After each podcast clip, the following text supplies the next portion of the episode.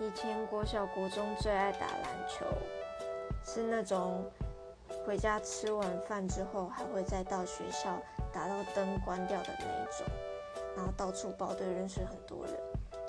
那到高中之后最印象深刻是运动会的时候参加垒球的比赛，但不是真的打垒球，是就拿那一颗超大的垒球丢得越远越好。然后到大学之后。喜欢打羽球，还有拔河。成绩是还好，但就是知道自己很喜欢很喜欢。总而言之，就是一个头脑简单、四肢发达的人呢。